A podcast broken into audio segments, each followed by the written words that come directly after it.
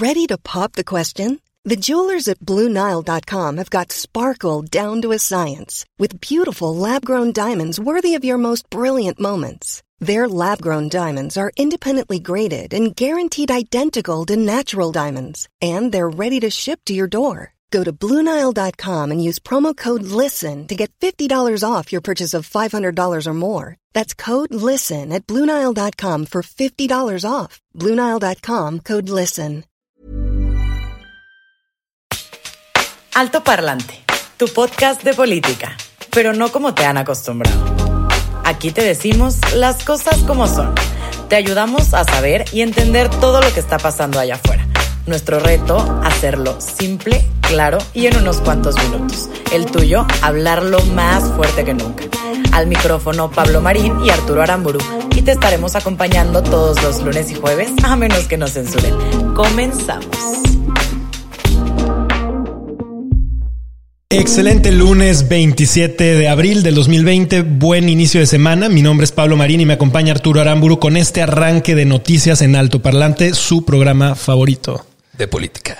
De Bueno, política en general. y Eh, otras de lo cosas. que sea, güey. y otras cosas. Estamos felices, estamos contentos. Para nosotros siempre es un placer hacer estas emisiones, eh, especialmente cuando nos damos cuenta que hay noticias carnositas, güey, para Claro. platicar el lunes, eh, para ver qué pasó el fin de semana, para llevarles la información más certera, para que ustedes digan, por fin llegó mi fuente de información confiable. Eso se vio rarísimo, pero eh, donde, donde puedo ver Alto Parlante, señoras y señores. donde puedo entender, entender, y esa es la palabra clave, donde puedo entender realmente qué es lo que está pasando. Eh, y el día de hoy vamos a hablar de algunos temas mexicanos, pero claro que sí, vamos a hablar del tema de Corea del Norte y Kim Jong Un. Jin- Kim Jong-un, que se especulaba, se decía que estaba muerto, que estaba vivo, que estaba muy enfermo. De parranda no andaba, o sea, no. Mamá solo salía a tomar. Algo así puede haber pasado. Pero entonces lo vamos a, a tocar ese tema. Vamos a explicarles qué ha pasado y vamos a explicarles también por qué es una noticia tan importante, ¿no? O sea, por qué hay que entender de qué va todo esto. Claro. Pero si les late, empezamos con noticias mexicanas que no son menos importantes. A ver, es un escandalazo lo que estamos a punto Está de cañón. Y además es que no es un tema que en los medios ustedes vayan a poderlo ver porque no se está hablando en los medios tradicionales de esto. Muy probablemente esto es una premisa para muchos de ustedes y nos encanta traerlo porque creemos que es un tema sumamente importante, sumamente relevante, sumamente incongruente y que creo que debería de ser pólvora allá afuera. O sea, nuestra generación creo que tendría que ser mucho más fuerte, mucho más tajante y castigar mucho más este tipo de, de y, temas. y este tema va de la mano de un concepto que es corrupción pura, que se le llama nepotismo. Una forma más de corrupción. Y yo creo que es de las más cínicas, güey. Sí. El nepotismo quiere decir que tú beneficias a tus amigos o a tus familiares para que estén en algún puesto, aunque no se lo merezcan, aunque no sean competentes para hacerlo, Exacto. o aunque no tengan absolutamente nada que ver con lo que tiene que hacer o con las funciones de ese puesto. Y hay una figura en el gobierno de México, que es la secretaria de la función pública, Así es. que tendría que estar con la lupa bien puesta para que este tipo de cosas no sucedieran. Exactamente. El gran pedo de Esa todo es su esto. función. Sí, el gran pedo de todo esto es que ella es la que está incurriendo en acciones de nepotismo. No, no, no, no, no. Y no es una, ni son dos, Tres. ni son diez, güey. A la madre. Son más. Es una cloaca. O sea, es, es un cártel, güey. Lo que ella está haciendo es su, eh, Irma Heréndira, eh, Sandoval y su equipo. Entonces, Y su para, familia. Para quienes no la ubiquen, ponemos aquí la foto de Irma Heréndira Sandoval, secretaria de la Función Pública. Ella goza de un sueldo de 159.536 pesos. Pero ese no es el problema del asunto. Es que ella dijo, ¿cómo le hago para llevar más dinero a mi familia? ¿Cómo le hago para que los míos gocen de más beneficios? Vivan bien, estén acomodados y tranquilos. y se puso a reclutar. Dijo, por lo menos que estos seis años nos vaya bien. Oye, de Headhunter podría ser buenísimo. De Headhunter la, el güey la rompería. Y pues aquí empieza la lista. Pues el número uno con quien vamos a arrancar es Ribel Ballesteros Corona, que no es nada menos que el tío de la secretaria. Y resulta que está en el Instituto Nacional de Transparencia, Acceso a la Información, escucha esta incongruencia, y Protección de Datos Personales. Él está ocupando actualmente la Dirección General de Asuntos Jurídicos, que si bien no es un puesto que depende de ella, sí es un puesto que es muy relevante y que definitivamente merecería una observación Claro. a, a cargo de ella. ¿no? Y, y es un puesto importante. O sea, Sí, es eh, un puesto muy en el relevante. INAI, güey. O sea, Es el lugar, es el instituto en donde en teoría los mexicanos tenemos la opción de pedirle al gobierno cuentas e información sobre lo que realmente está pasando en el gobierno para que nosotros podamos decir, oye, si me roban, no me roban, son eficientes o no, Eh, hay hermanos o no hay hermanos, hay tíos o no. Y, resulta que sí hay. Porque ¿Quién resulta más? que sus dos hermanos también, No. Netzaí Sandoval Ballesteros y Pablo Amílcar Sandoval Ballesteros, están dentro de la función pública. El primero es director general del Instituto Federal de la Defensoría Pública, del Consejo de la Judicatura Federal, y el segundo es delegado del gobierno en Guerrero, perteneciente a la Secretaría del Bienestar. Y este cabrón también tiene un sueldazo, güey. Sí. 126.617 pesos. Es un dineral. de arranque ya van 300 mil pesos para Irma y sus hermanos. Al mes menos. al mes, ¿no? Y con eso pues, alcanzaría para que vivieran lo suficientemente Dignamente, Si les alcanza bien. la canasta básica o no. Les alcanza poca madre. Eh, y bueno, no se quedaron ahí. Quisieron llevarlo aún más allá. Y resulta que la prima, Galia Schuen Lan Sandoval Jacobo, es prima de la secretaria y ocupa el puesto de segundo secretario en la Secretaría de Relaciones Exteriores. Y aquí eh, creo que nos saltamos un punto que es importante mencionar antes de seguir con la lista, porque hay un puesto eh, que ahorita ya no está Ay, ocupado por un no. familiar, pero fue ocupado por su mamá. Irma del Carmen Ballesteros Corona fue directora general adjunta de la Secretaría de Educación Pública. Oye, pero es que le debe la vida. De- del, del 25 de enero al primero de agosto del 2019, ella percibió 81 mil pesos mensuales por estar al frente de la dirección. Y no es su prima, es, es su mamá en específico. Exacto. Ahora, además está Moisés Reyes Sandoval, que es primo y de, de la secretaria. Él es diputado local del Distrito 7 en Acapulco, que obviamente quizá este, este puesto no es designado por ella, pero obviamente es parte de toda una estructura en donde han logrado meterse hasta las entrañas de Hasta el donde partido y del poder para poder mantenerse. hasta donde se les permita, porque faltan las primas, por ejemplo, Karina Díaz Ballesteros, agregada administrativo de la Secretaría de Relaciones Exteriores, Rebeca Espejel Ballesteros, subdirector de área de la Secretaría de Seguridad y Protección Ciudadana, y también el esposo de Irma Heréndira, John Ackerman, que de él se ha hablado bastante. De entrada Sí. tiene un, un programa. Pésimo, por cierto. Muy- muy no, ni lo busquen. En el gobierno. Y también es parte del Comité Técnico de Evaluación de aspirantes a consejeros del Instituto Nacional Electoral. Fíjate. Ahí puede meter su cuchara de otras maneras. Ahora, esta información, ¿cómo se supo?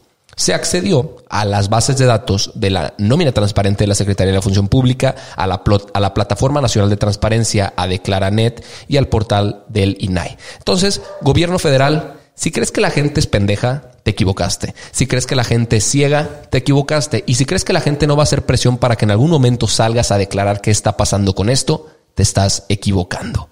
Sí, O sea, completamente eso de es lo acuerdo. que debería de pasar. Completamente Porque estábamos acuerdo. platicando hace rato, ¿qué podemos hacer, güey? O sea, realmente, ¿qué nos queda a nosotros como mexicanos para que este tipo de cosas dejen de suceder? El tema es alzar la voz. El, tema es darlo a conocer, compartirlo. Que si tú nos estás viendo en casa y ese tema te da rabia como a nosotros, lo compartas. Y eventualmente lo que creo es que tendríamos que llegar como sociedad a empezar a castigar mucho más este tipo de actos. En otros países, a las personas corruptas se les cierra socialmente. ¿No? Se les completamente se, se- se les deja a un lado. En nuestro país, en un sistema, en un sistema en donde la parte penal no funciona, No existe. pues por lo menos que la parte social se pene. Pero hoy lo que vemos en la sociedad es que todo mundo eh, está conviviendo con políticos corruptos, con todo tipo de, de- de empresarios que no están haciendo las cosas bien, como si nada. Deberíamos realmente de tomar cartas en el asunto como sociedad y ser mucho más tajantes en este tema. Exacto. Pero bueno, continuamos con las noticias. Ya veremos qué pasa con esto y te vamos a estar platicando hasta tu casa cómo, cómo sigue procediendo todo este tema.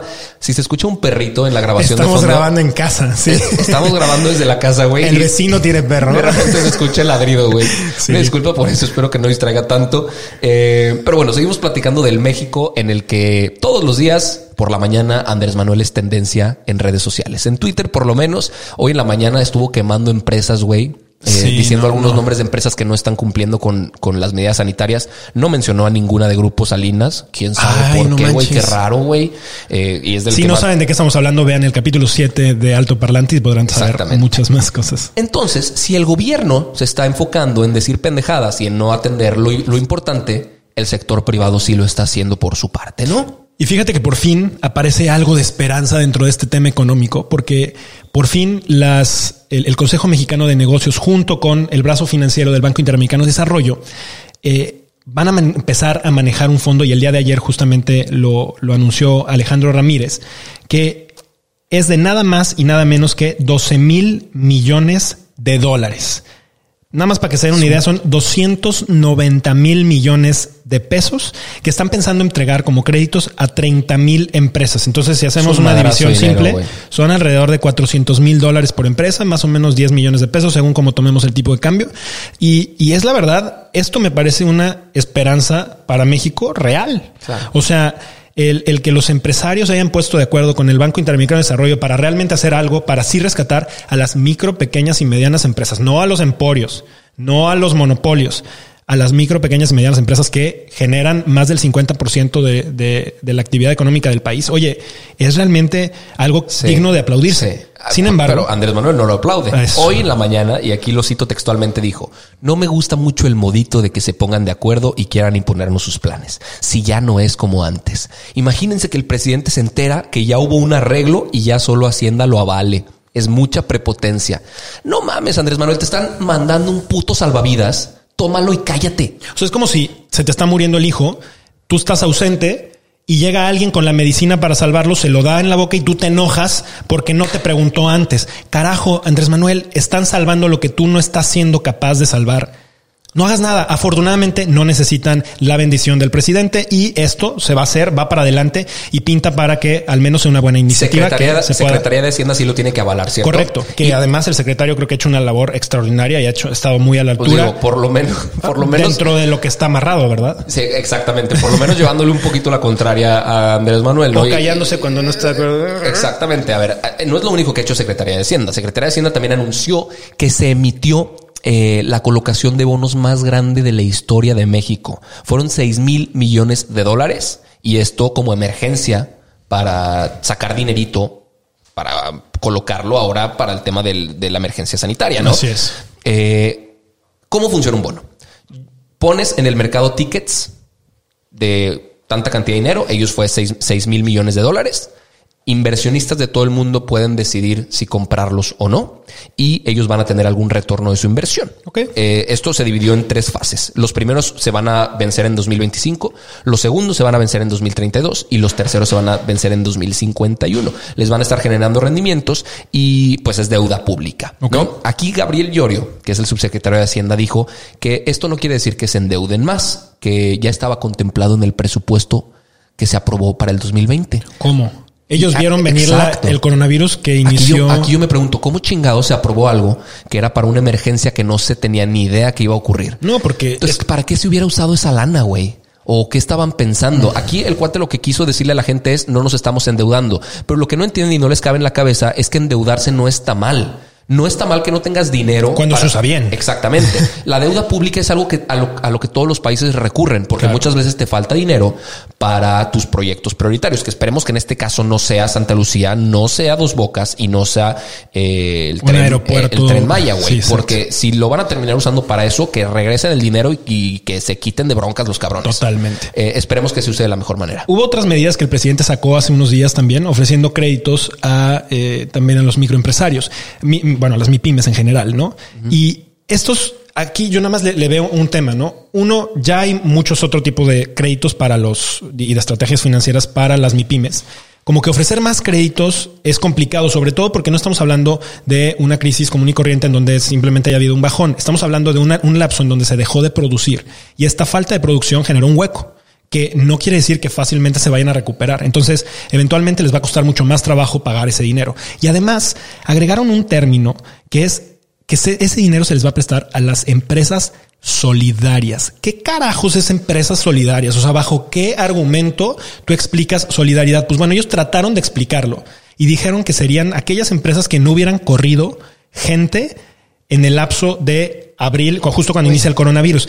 Yo, yo, yo creo que esto es no solamente una estupidez, sino además súper arriesgado, porque estamos Claro. hablando de un momento en donde hay empresas que tienen temporalidades y que por la razón de ser de la empresa, a veces tienen gente, a veces no tanta, y es normal y está bien. Y hay gente que a eso se dedica. Me da miedo, güey, que los cabrones lo único que estén haciendo es poner más y más filtros Claro. para que nadie pueda acceder a, a esos créditos, güey. Pareciera que en, en la administración de Andrés Manuel lo que están buscando es poner solamente criterios que a buen corazón Arbitrarios, güey. funcionen para quien quiera, según el contentillo del presidente. Y a mí me parece que ese tipo de cosas pues solamente dejan una administración completamente opaca y no dejan las reglas claras para que podamos competir de una manera transparente Claro, las personas que realmente pudieran acceder a este tipo de créditos. ¿no? Una vez más, nos damos cuenta que si el gobierno no sale a rescatarnos, la gente sí lo hace. Y Así el sector es. privado, por lo menos, sacando medidas que pueden funcionar de la mano del gobierno, en este, en este caso, para impulsar un poco la, el resurgimiento de la economía mexicana. Así que va a llegar. Estamos seguros que va a llegar. Poner Eh, esperanza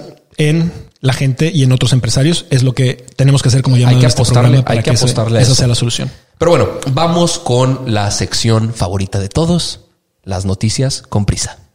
Esto es Noticias con prisa. En chinga. El coronavirus en México es más letal que en Estados Unidos y China. En México la tasa es del 9.4%, mientras que en Estados Unidos y China es del 5.6 y 5.5%. Donald Trump señaló que sería interesante que se investigara el tratamiento contra el coronavirus inyectando desinfectantes. Las llamadas por intoxicaciones con limpiadores habían aumentado en un 20% en los primeros tres meses de este 2020 y la empresa Lysol dijo que no sirve inyectándose y que no lo haga la, la- la población americana. Una obra del artista urbano Banksy amaneció con una actualización durante el coronavirus. Resulta que le pusieron un cubrebocas. Se trata de una representación de la joven con el arete de perla y esto es como una manifestación por la crisis que vive actualmente el mundo del coronavirus. Un niño en Tijuana cambió sus juguetes por despensa para su familia. Alexis, un niño de tan solo 10 años, colgó un letrero afuera de su casa comunicando esto. La imagen se volvió viral en redes, la ayuda no ha dejado de llegar y obviamente nadie está aceptando el juguete a cambio de la ayuda. Maravillosas estas buenas noticias y es que además Lego inició la fabricación también de alrededor de 13.500 caretas. Esto, y lo dijeron a través de su cuenta de Twitter, para poner a salvo a los héroes de la salud que nos mantienen con bien.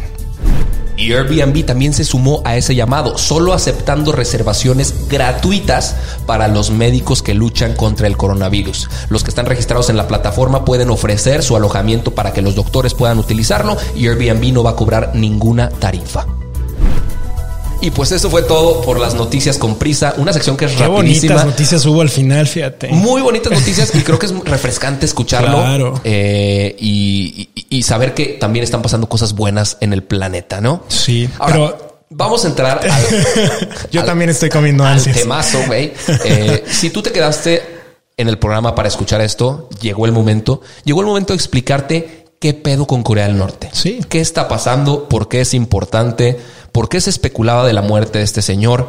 Eh, ¿Y qué podría pasar si sí se muere este vato? ¿no? Sí, fíjate que justo en, en la sección de, de noticias rápidas, la, la- el, el programa, programa pasado, pasado.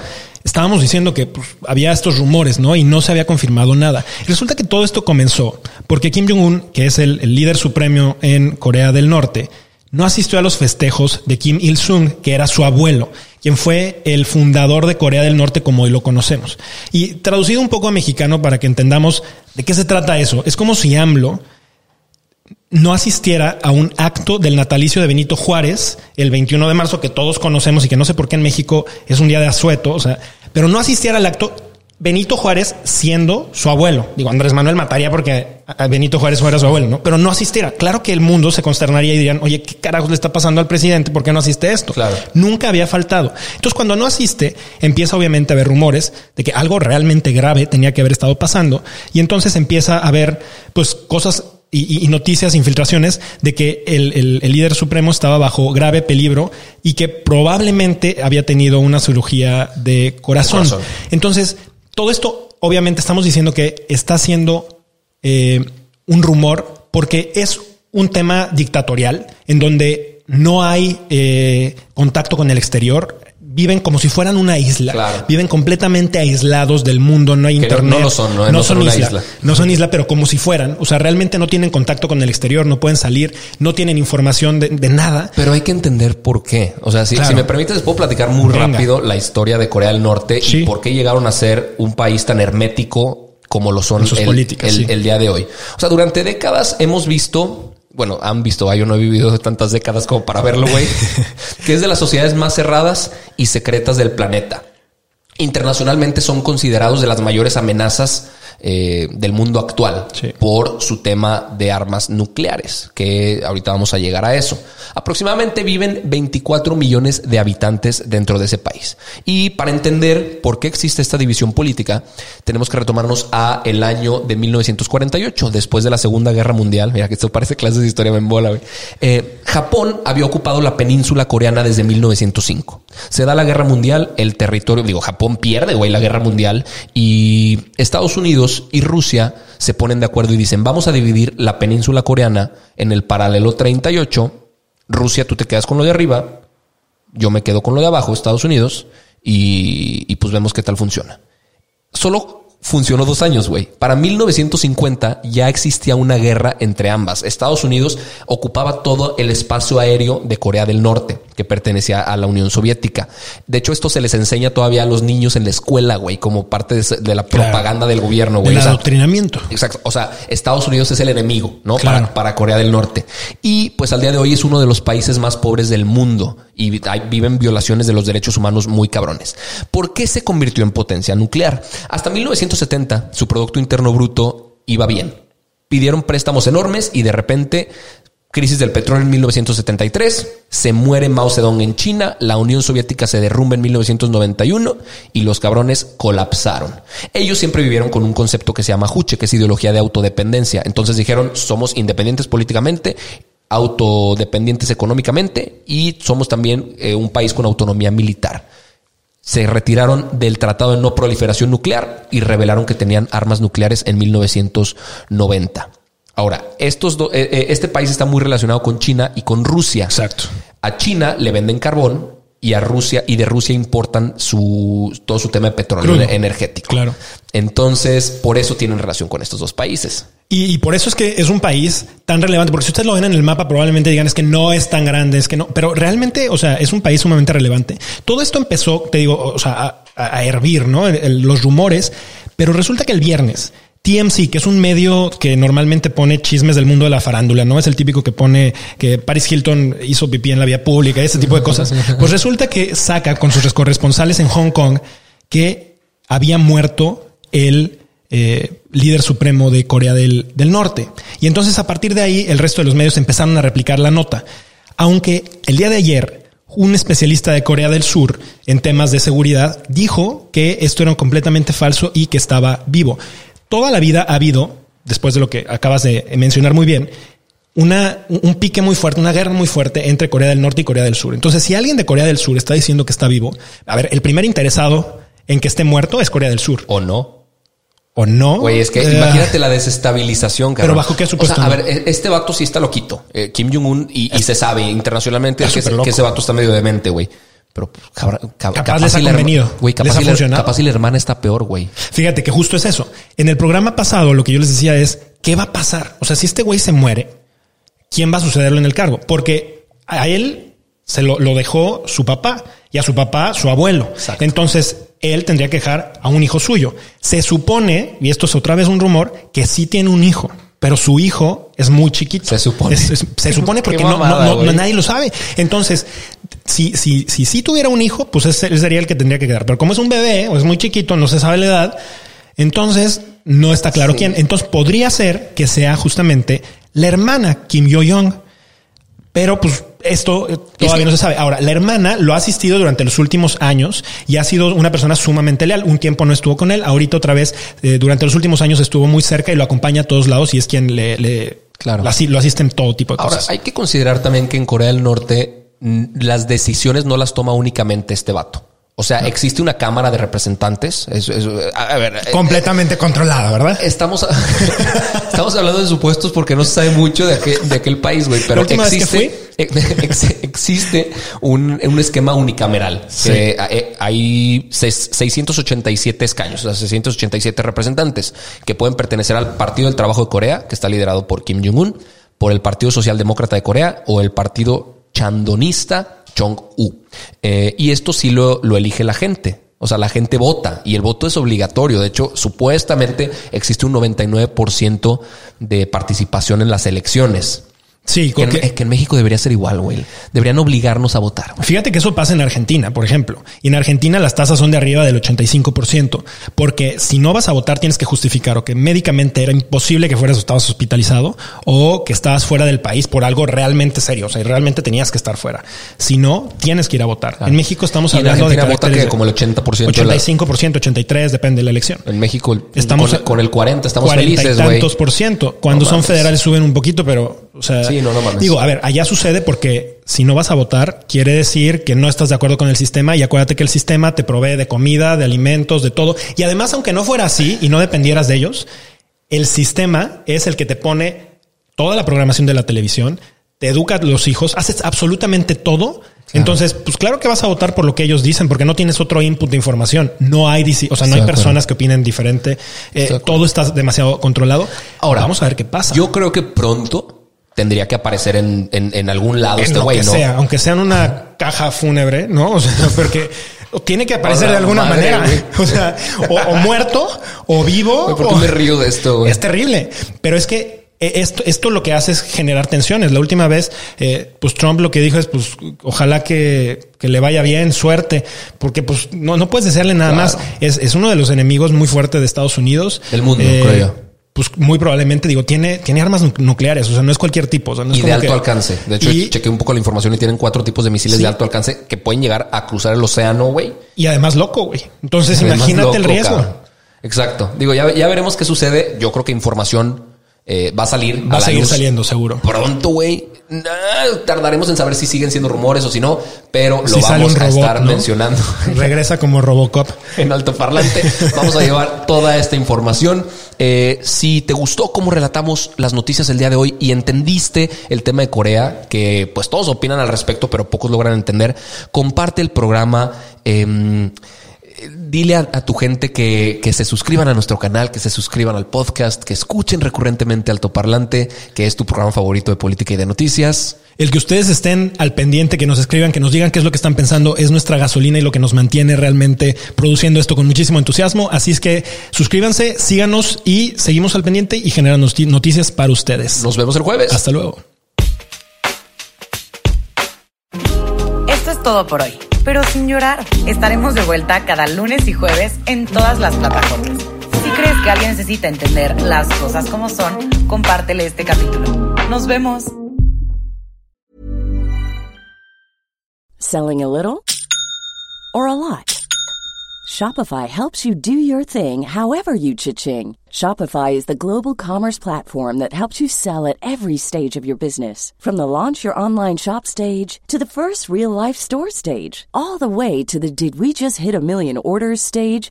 Shopify is there to help you grow. Shopify helps you turn browsers into buyers with the internet's best converting checkout. 36% better on average compared to other leading commerce platforms because businesses that grow grow with Shopify. Get a $1 per month trial period at Shopify.com slash work. shopify.com/work.